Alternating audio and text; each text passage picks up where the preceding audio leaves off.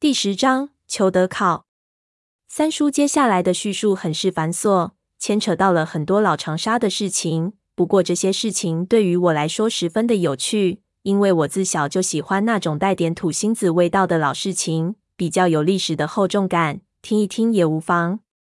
三叔嘴里的那个传教士当时的名字叫做考克斯·亨德烈，中文名叫做裘德考，在长沙的教会学校工作。是国民党时期随着当时的东晋潮来中国的美国人之一，但是这人自小就六根不清净，洋和尚没什么兴趣当，却对中国的文化很感兴趣。或许在美国人的经济观念里，文物也只是商品之一，能自由买卖，自然也可以出口。所以到了中国的第三年，他就偶尔做一些暗地里的文物走私活动。那一年他才十九岁。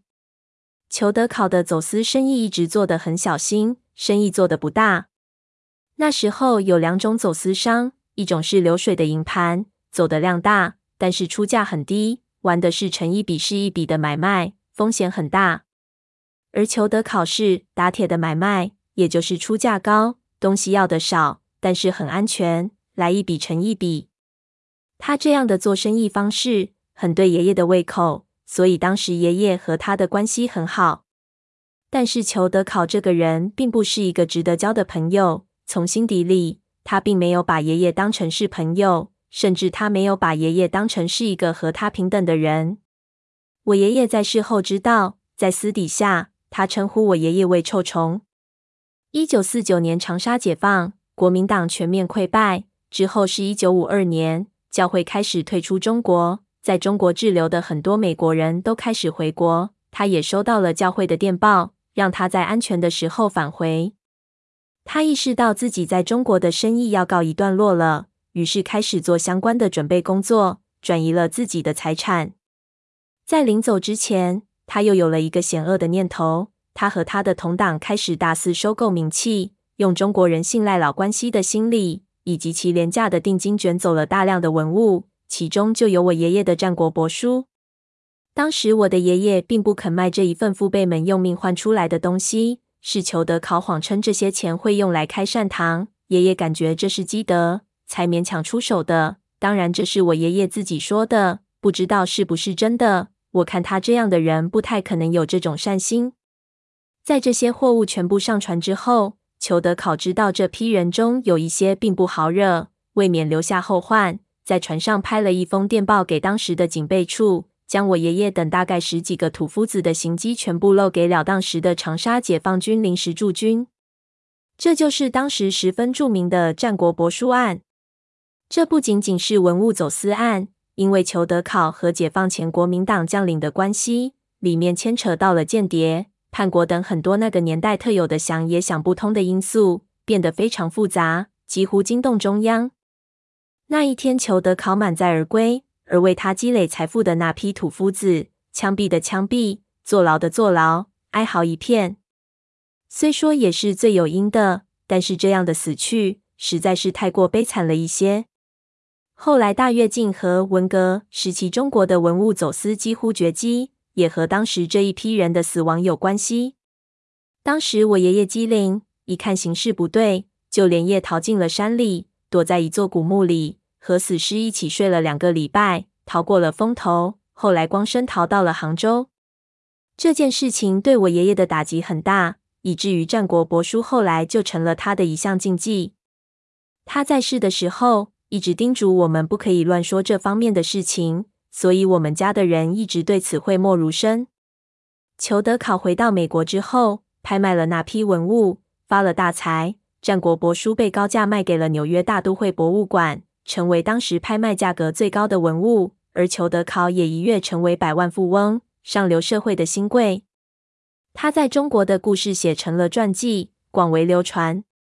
富有之后的裘德考逐渐将兴趣转向社交。大约在一九五七年，他受邀担任了纽约大都会博物馆远东艺术部顾问，对战国帛书的研究工作提供顾问。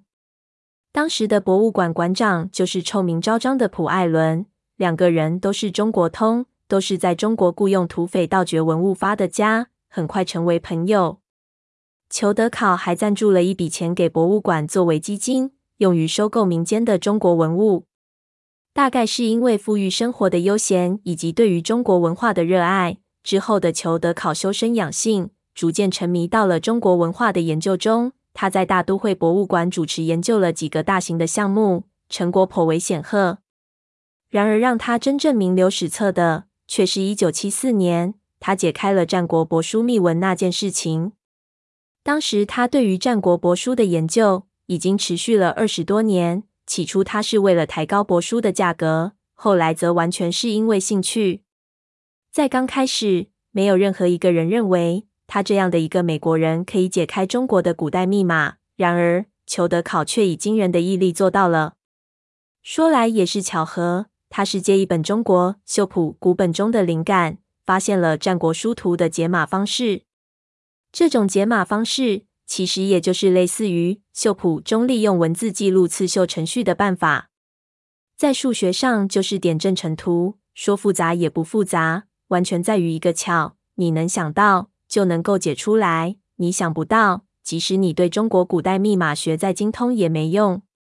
发现解码方式后，裘德考喜出望外，马上召集了人员，对爷爷的那份战国帛书进行了大范围的翻译。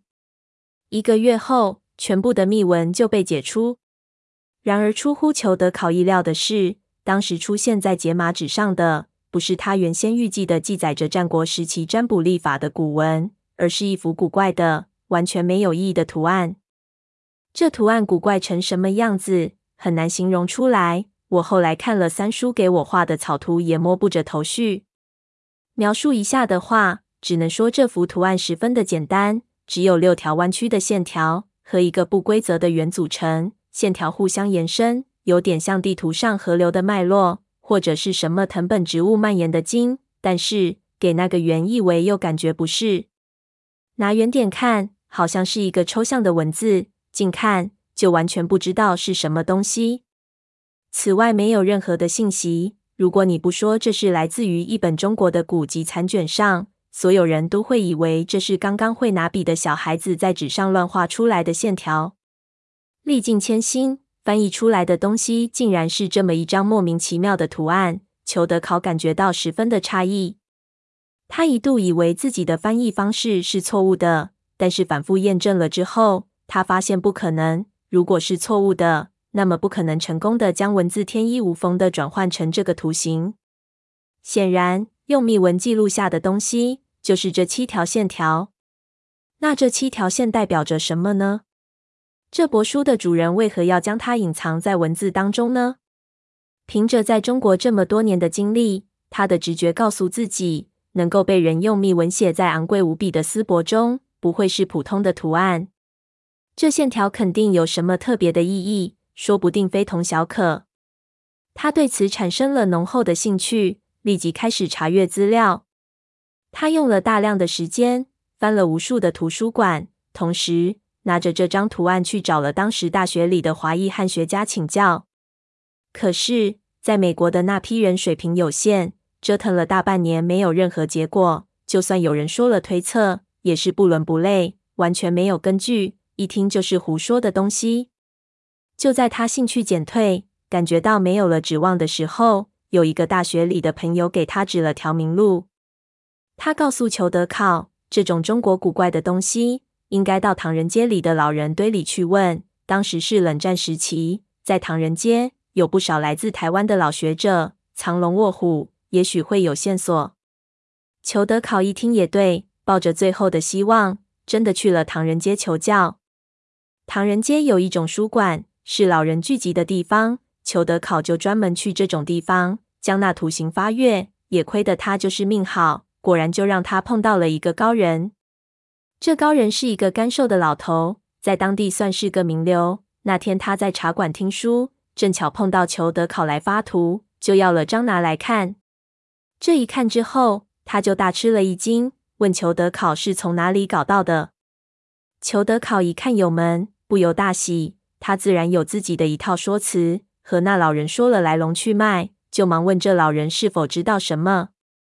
那老人摇头说不是不过他告诉裘德考虽然自己不知道这图形的来历但是他曾经在一个地方见过类似的东西。裘德考一听心中也一动忙问是在什么地方看到的。